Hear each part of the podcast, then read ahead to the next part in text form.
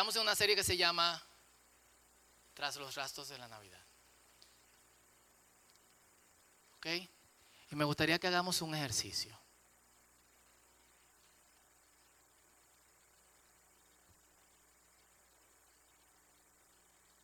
En silencio.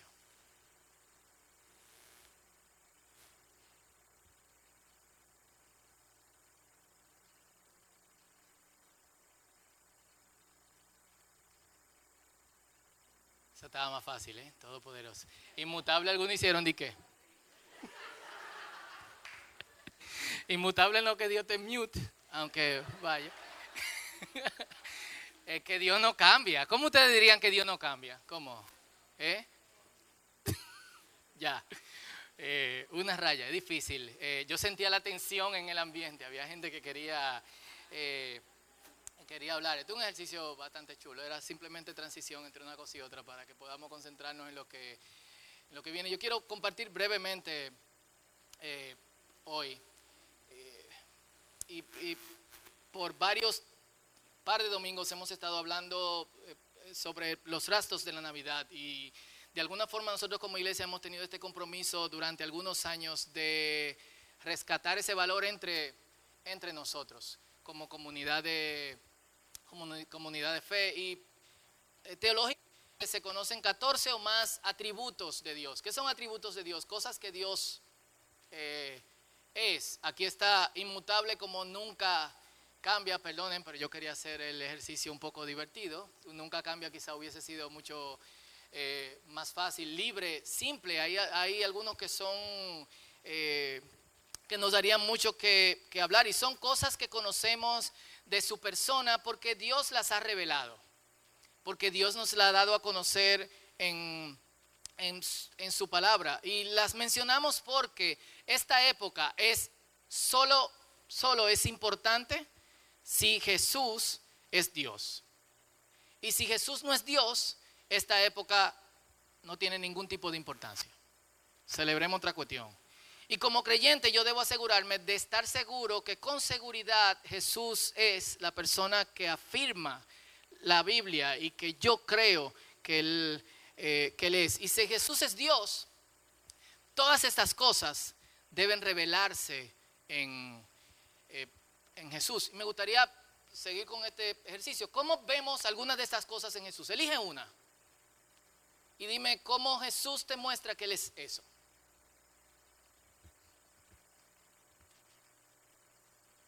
Marley.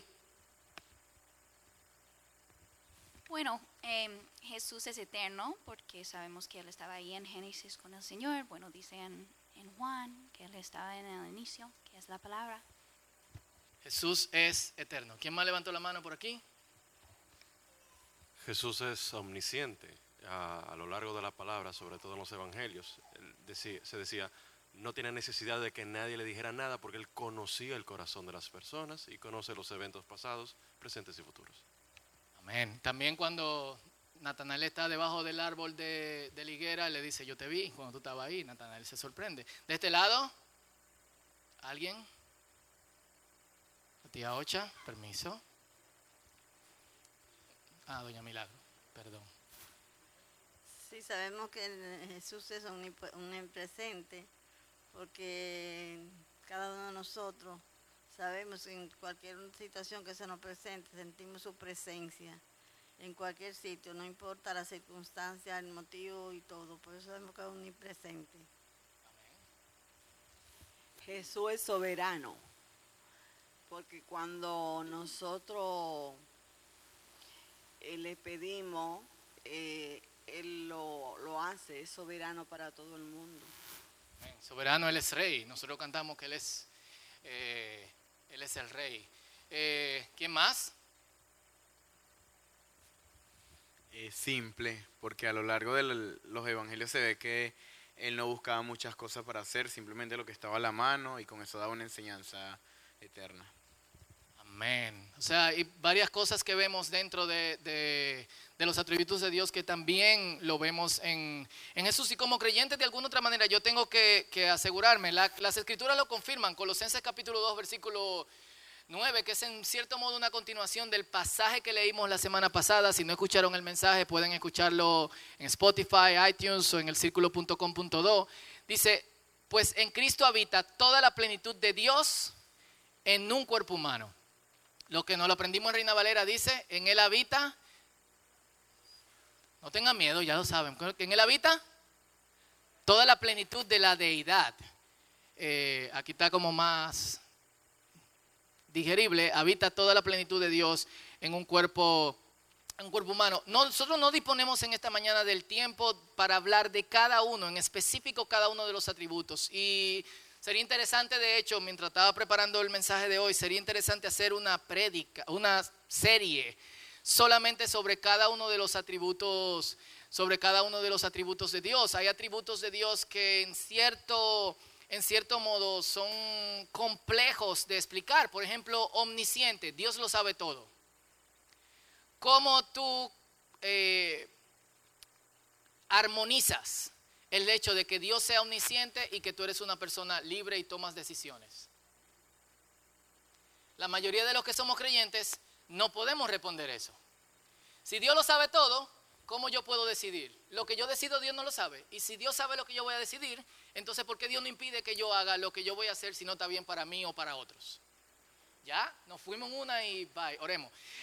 Entonces hay cuestiones de estas que son en cierto modo complejas y que no manejamos y bueno, viene serie por ahí de eso en el, en el próximo año. A mí me gustaría enfocarme en tres cosas, que en cierto modo no son atributos específicos, pero que sí revelan la cualidad y la calidad de Dios dentro de Jesús. Y me gustaría que vayamos a Gálatas capítulo 4, versículo 4 al 7. Gálatas 4 del 4 al 7.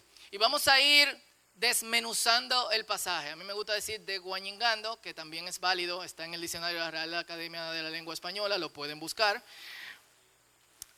Pero vamos a decir desmenuzando. ¿Eh? Claro, para que vaya. Gálatas 4, del 4 al 7. ¿Lo tienen? Full. Si alguien me ayuda con la página para los que... 9, 3, 7 en las Biblias que prestamos aquí en, en el círculo. Dice así en el nombre del Padre, del Hijo y del Espíritu Santo. Sin embargo, cuando se cumplió el tiempo establecido, Dios envió a su Hijo. Y aquí vemos un eh, eh, par de cosas. Primero vemos su eternidad, porque dice que envió.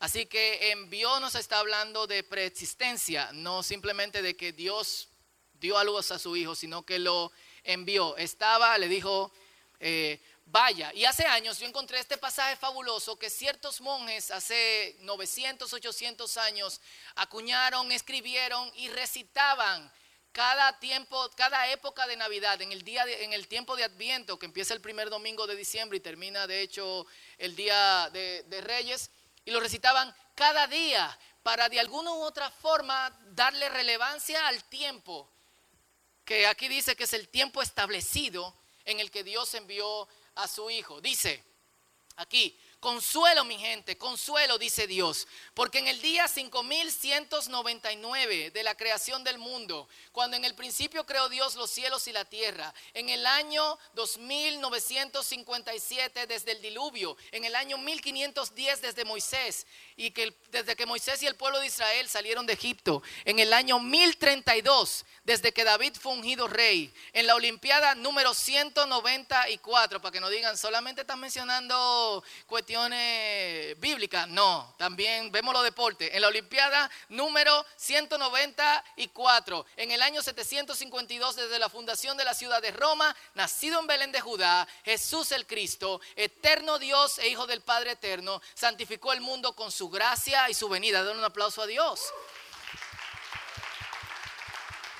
Eso es súper ápero, o sea, estos tipos dijeron, si este evento tiene más revelancia, relevancia que cualquier otro evento, entonces todos los tiempos, bíblicos y no bíblicos, son relativos al nacimiento de Jesús.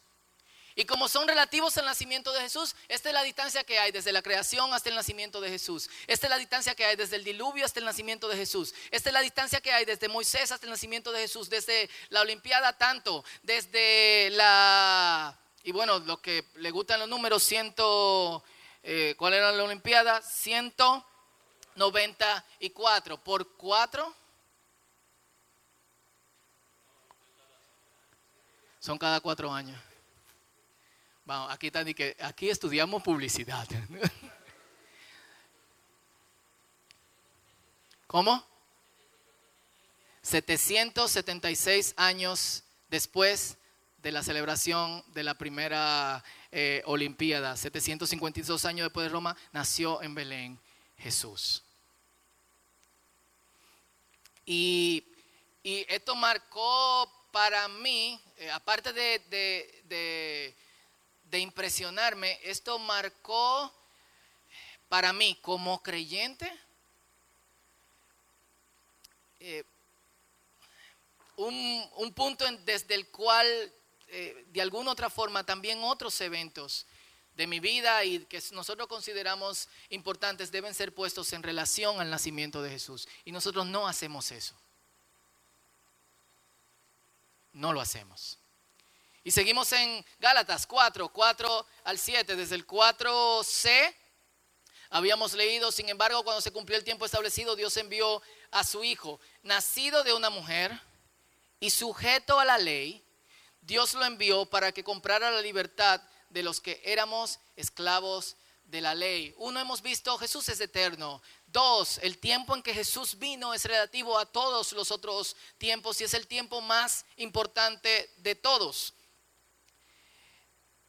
Tres, Jesús es amo sobre las escrituras, sobre la instrucción, sobre los mandamientos y sobre la ley. Jesús vino a complementar la ley de modo que fuera entendible y de modo que fuera vivible. Leemos constantemente que Jesús dice, Ustedes han oído que se dijo, refiriéndose a la ley. Y aquí yo puse algunos de los pasajes en que se encuentran, Mateo 5, 21, 27, 31, 33, 38, 43. Y bueno, cualquier persona que predica va a decir, bueno, en relación a la palabra de Dios, pero Jesús se atrevió a decir, pero yo les digo. Honestamente, si yo leo un capítulo de un versículo de la Biblia y yo digo, la Biblia dice, pero yo les digo, como una cuestión que yo establezco a partir de ahora, ¿qué ustedes van a pensar de mí? Hasta que hiera ajo, decía el capitán Bacalao de los, bueno. Entonces Jesús se toma atribuciones que solamente pueden ser entregadas a Dios. La misma ley dice en Deuteronomio capítulo 4, versículo 2, no agregues ni quites nada a estos mandatos que te doy. Simplemente obedece los mandatos del Señor, tu Dios, que yo te doy. Simplemente. Eh, los modernos apóstoles, y usualmente aquí no hablamos sobre, sobre esto, pero es importante que lo hablemos porque no podemos ser engañados, y hablo de pseudo apóstoles porque yo creo en el apostolado, se inventaron una cosa que se llama rema. No tiene nada que ver con papel ni nada por el estilo. Rema es una palabra griega que significa palabra. Entonces, la rema, según ellos, es una palabra que Dios les revela a ellos que tiene el mismo peso que la Biblia. Y algunos de ustedes quizás han escuchado un mensaje donde dicen, y ahora baja el rema de parte de Dios, porque hablan así. Eh, y viene su cuestión para que, que vaya. Eh, no, no aplica. El único que podía tomarse atribuciones de hacer eso era Jesús. En un libro que se llama Un rabino habla con Jesús, de un rabino llamado Jacob Neusner, murió hace, hace tres años. Neusner explora las enseñanzas de Jesús a manera de conversación con él. Él conociéndose como rabino y conociendo que los rabinos hablan en parábolas, que los rabinos interpretan la escritura a la manera en que también Jesús la, la, interpretaba y también conociendo culturas rabínicas y talmúdicas que nosotros no conocemos en el día de hoy, escribe este libro para dar un poquito de entendimiento sobre Jesús a los judíos. Terminó siendo un libro sumamente importante para los creyentes ver a Jesús desde el punto de vista cultural en el que creció. Si pueden leerlo, creo que está en español, un rabino habla con, eh, con Jesús. Y Newsner dice eso. Jesús es un maestro de la Torah que dice en su propio nombre lo que la Torah dice en nombre de Dios. ¿Qué clase de instrucción, entre paréntesis Torah, porque Torah significa instrucción, es esta que dice perfeccionar las enseñanzas de la Torah reconociéndose como las fuentes de ellas mismas? O sea, ¿qué clase de tipo es este que cuando habla de la escritura dice, yo soy el que hice las escrituras? Y como yo soy el que hice las escrituras, yo quiero que ustedes la comprendan mejor. A ustedes se le dijo, ama a tu amigo, odia a tu enemigo. Pero yo le digo, ama a todo el mundo. La gente que no ama a Dios hace eso. Ustedes son mejores que la gente que no ama a Dios. Y como están en otro nivel, por favor, amen a todo el mundo. Y hasta el día de hoy es tan fuerte que su innovación de la Torah es controversial aún para nosotros. Todo el cristiano que yo conozco lucha con amar a su enemigo. Y cuando tenga tú era full. Es difícil, fuerte. Entonces él dice, ¿qué clase de instrucción es esta que dice perfeccionar las enseñanzas de la Torah reconociéndose como fuente de ellas mismas? No tengo problema con el mensaje. Lo que llama mucho la atención es el mensajero, dice Neusner. ¿Y por qué Jesús hace esto? Porque solamente Dios tiene la capacidad de aclararnos el camino de la vida. El interés de Dios no es complicarnos. El interés de Dios no es que cuando nosotros hablamos las escrituras, la Torah, la instrucción, la enseñanza, el mandamiento, para obedecer y para vivir, no es que nosotros estemos tan complicados que no podamos entenderla y ni siquiera vivirla. El interés de Dios no es que cada mañana se abran púlpitos donde se prediquen mensajes que nadie puede aplicar. El interés de Dios es que cada vez que nosotros abramos las escrituras y que cada vez que conversemos las escrituras y que cada vez que hablemos de las escrituras, nosotros digamos, yo puedo vivir así y yo quiero vivir así. Ese es el interés de Dios. ¿Para qué? Para transformarnos. Full. Y esto es lo que continúa diciendo el pasaje en Gálatas 4. Versículo 5, la última Leamos desde la primera parte del versículo 5, dice, Dios lo envió para que comprara la libertad de lo que éramos esclavos de la ley, a fin de poder adoptarnos como sus propios hijos. Y debido a que somos sus hijos, Dios envió al Espíritu de su Hijo a nuestro corazón. ¿Recuerdan la semana pasada, pesebre? Y, y, bueno, esto es un paréntesis que no tiene que ver nada con lo de hoy, que sí tiene que ver mucho con lo de la semana eh, pasada, porque hoy yo estaba escuchando un canto de alguien que decía, me hubiese gustado estar ahí para mejorar el lugar en donde tú ibas eh, a nacer y meditando en, el, en lo que estábamos hablando la semana pasada, que si no ha escuchado lo puede escuchar, yo decía, wow, es que Jesús no quería, Dios no quiere que ese lugar hubiese sido, no, no quería que ese lugar hubiese sido mejorado.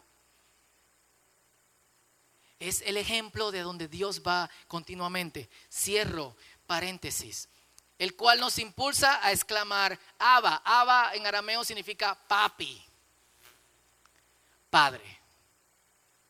Ahora, ya no eres un esclavo, sino un hijo de Dios. Y como eres su hijo, Dios te ha hecho su heredero. Y es interesante porque habla de esclavitud en relación a la ley.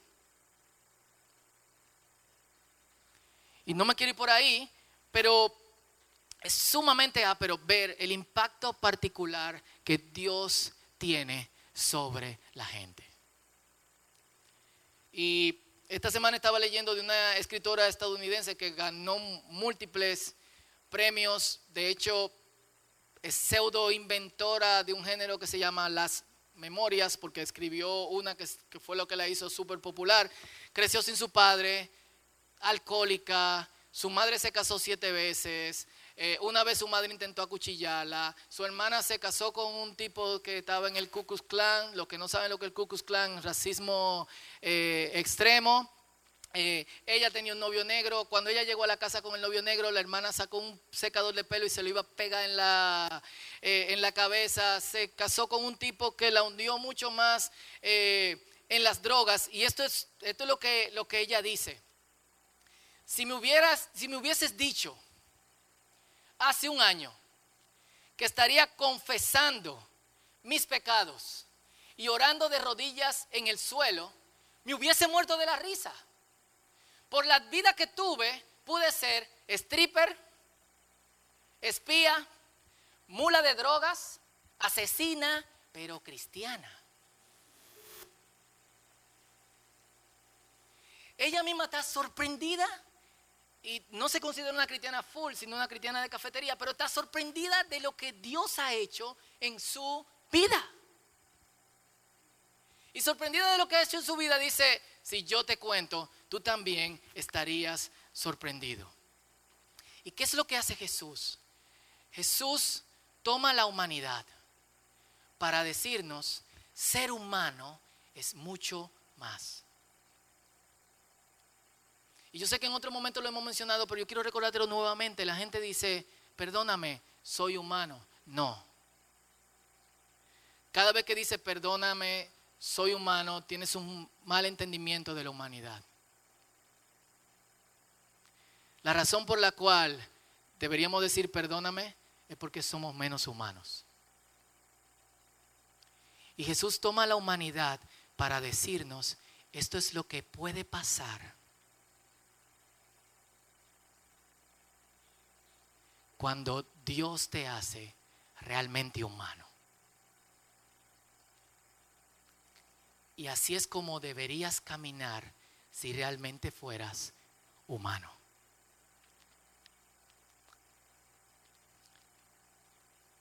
¿Y qué es lo que quiere Jesús? Primero, hacernos humanos a la manera en que Dios nos creó para ser humanos. Si Dios nos creó humanos, hombre y mujer, y nuestra naturaleza le llamamos naturaleza caída, una naturaleza caída, lógicamente, no puede ser lo que realmente iba a ser, ¿o sí?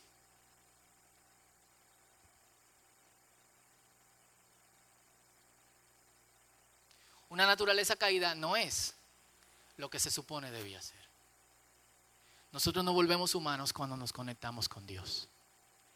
Y es Dios a través de Jesús, y esto me emociona pila, que dice, no importa que cuál haya sido tu pasado, ni qué está escrito en el libro de los hombres de la tierra que debería pasar cuando tienes ciertos traumas. Si tú quieres ver lo que yo puedo hacer contigo, ven. Y lo vemos continuamente. Gente transformadas por Jesús y siendo otra cosa, una cosa totalmente diferente a lo que se supone una persona con los traumas que esa persona tiene debería ser. ¿Y por qué hace eso? Dios toma nuestra humanidad para hacernos más humanos, pero finalmente para hacernos más que humanos. Porque esto es lo que dicen las escrituras, Dios tomará este cuerpo corruptible, primera de Corintios capítulo 6, segunda de Corintios capítulo 6, y lo, y lo transformará en un cuerpo incorruptible y viviremos con él para siempre. ¿Cuánto le da un aplauso a Dios? un abrazo fuerte.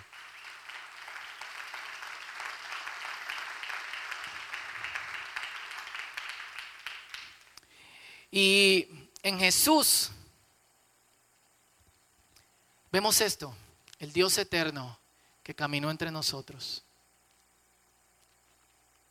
El Dios eterno que es soberano sobre los tiempos y su tiempo es más importante que todo tiempo. El Dios que nos dirige a la palabra y la palabra toma una nueva luz cuando Él le enseña.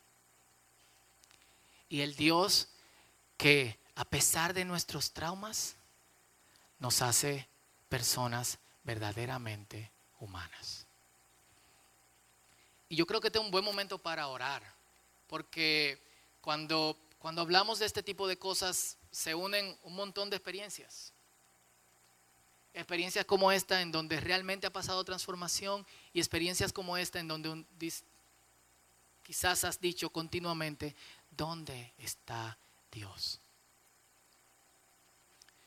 Pero yo creo una cosa y la cosa que creo es que Jesús tiene la verdad. Y que si no has visto esto todavía en tu vida, es tiempo ahora de insistir. Y es tiempo de ver realmente cómo podemos tener un verdadero encuentro con Jesús. Así que me gustaría que donde estás, inclines tu, tu cabeza.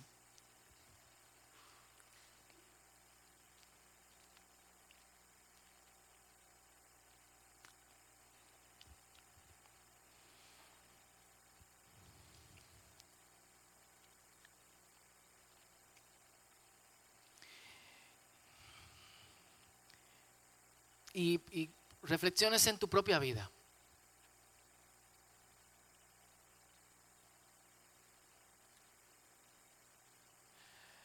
Probablemente estás aquí y has visto la transformación de Dios en ti y, wow, se abre la oportunidad de dar gracias. Gracias, Señor. No para compararte, no para decir porque no soy como, sino para, wow, gracias. Porque yo pude haber sido cualquier otra cosa. Gracias.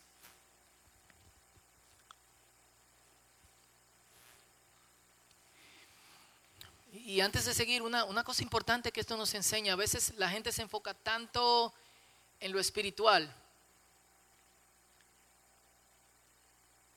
que olvida la interacción humana que cada uno debemos de tener. Y yo creo que la encarnación de Jesús nos enseña que si bien lo espiritual es importante y yo tengo que crecer en mi espíritu, también la humanidad es importante. Quién yo soy en carne, quién, yo soy cuando estoy laborando, estudiando, interactuando con eso, con otros, cogiendo un carro público, manejando en la calle, mojándome en la lluvia, yendo a la playa, disfrutando una película en el cine, oyendo música en la radio, yendo a un concierto. Esas cosas también son importantes para Dios. Y es de hecho una de las cosas que Jesús, eh, Jesús enseña. Los fariseos se molestaban porque si bien los discípulos de Jesús hacían cosas espirituales, hacían cosas menos espirituales que otros discípulos. Y, y le preguntaban, ¿y por qué, que tus discípulos no ayunan? ¿Y por qué tus discípulos no, no oran como los discípulos eh, de Juan? O preguntaban sobre Jesús, ¿y por, qué, eh, ¿y por qué tu maestro, en vez de estar pasándose el tiempo orando y estudiando las escrituras, está en fiestas, tomando y comiendo con gente de reputación eh, extraña? Y Jesús le decía, como quiere malo con ustedes. Vino Juan que no bebía ni comía y ustedes decían, está loco. Vengo yo que bebo y como y dicen un borracho, loco viejo. Entonces Jesús quiere rescatar en nosotros todo. De modo que nosotros podamos, ya con el Espíritu de Dios en nuestras vidas, disfrutar nuestra vida a toda capacidad. Así que acercarse a Dios no es perder la humanidad, es ganarla. Y acercarse a Dios no es dejar de disfrutar, es aprender a disfrutar las cosas mejor. Por eso yo siempre me sorprendo de la ilustración de la sal, porque la sal lo que hace es que, que destaque el sabor de todo. Cuando Jesús viene a nosotros, nosotros mismos nos transformamos en sal. Y somos gente que destacamos el sabor de todo, deberíamos, de todo lo que nos rodea.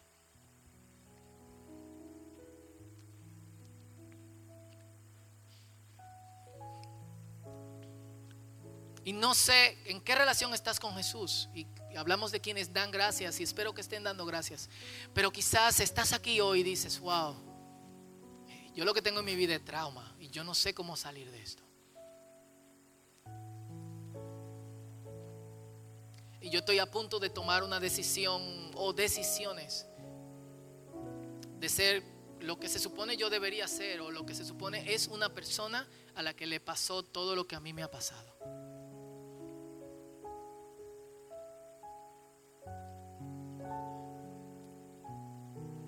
Yo, yo creo en el poder de Dios y yo creo que, que Dios puede hacer contigo mucho más. Y creo que aunque quizás estás aquí dudando de lo que Dios puede hacer, Dios puede hacer algo y algo súper poderoso. Así que si estás en, esa, en ese momento de tu vida, en el que estás esperando algo de Dios, en el que clamas y el Dios inmutable te parece el Dios en mute, díselo, porque Él aguanta este tipo de, de oraciones. Si tú eres la verdad, fu, ven a mi vida y haz lo que tú tienes que hacer. Ahora, si haces esta oración, tienes que estar dispuesto a que Dios haga lo que tenga que hacer. Porque Él es que sabe la transformación que debe hacer en tu vida.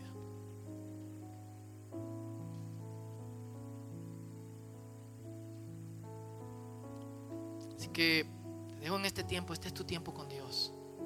Algunos darán gracias, otros, haz esta oración.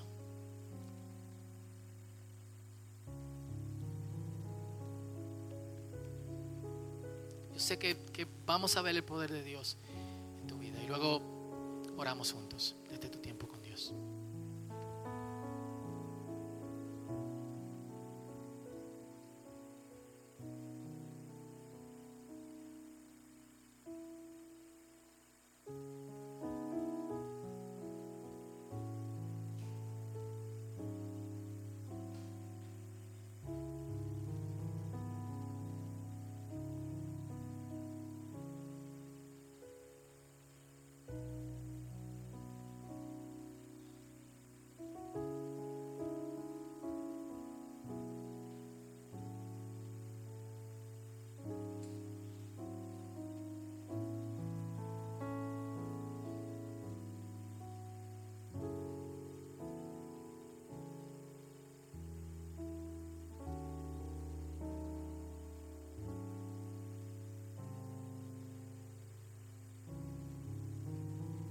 Si te puedes poner de pie conmigo.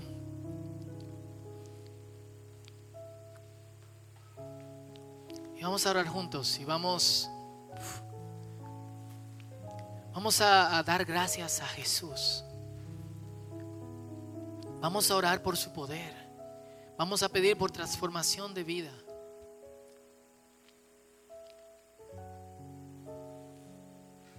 Vamos a pedir que se haga evidente lo que la palabra promete que somos gente que podamos entrar libremente a la, palabra, a la presencia del Señor y decir, papi, estoy aquí.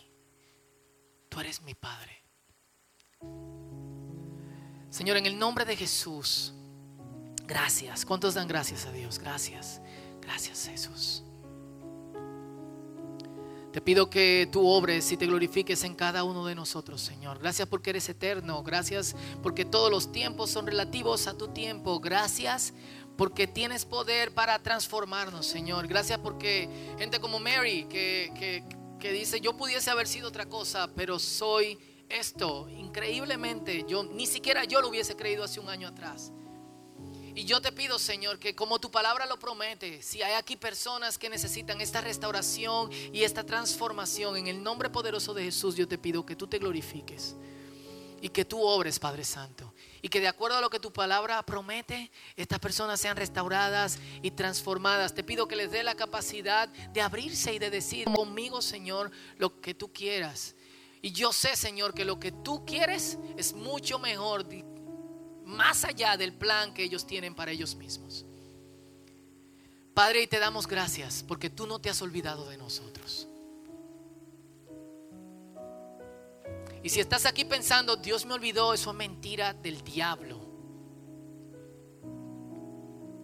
Mentira. Gracias Señor, porque tú no te has olvidado de nosotros. Y porque tú vas a mostrarnos a cada uno de nosotros que tú nos recuerdas y nos recuerdas bien. Toda gloria, toda honra y todo el honor es para ti, Señor. En el nombre poderoso de Jesús y todos decimos... Vamos a adorar a Dios juntos. Dale un aplauso al Señor. Gracias.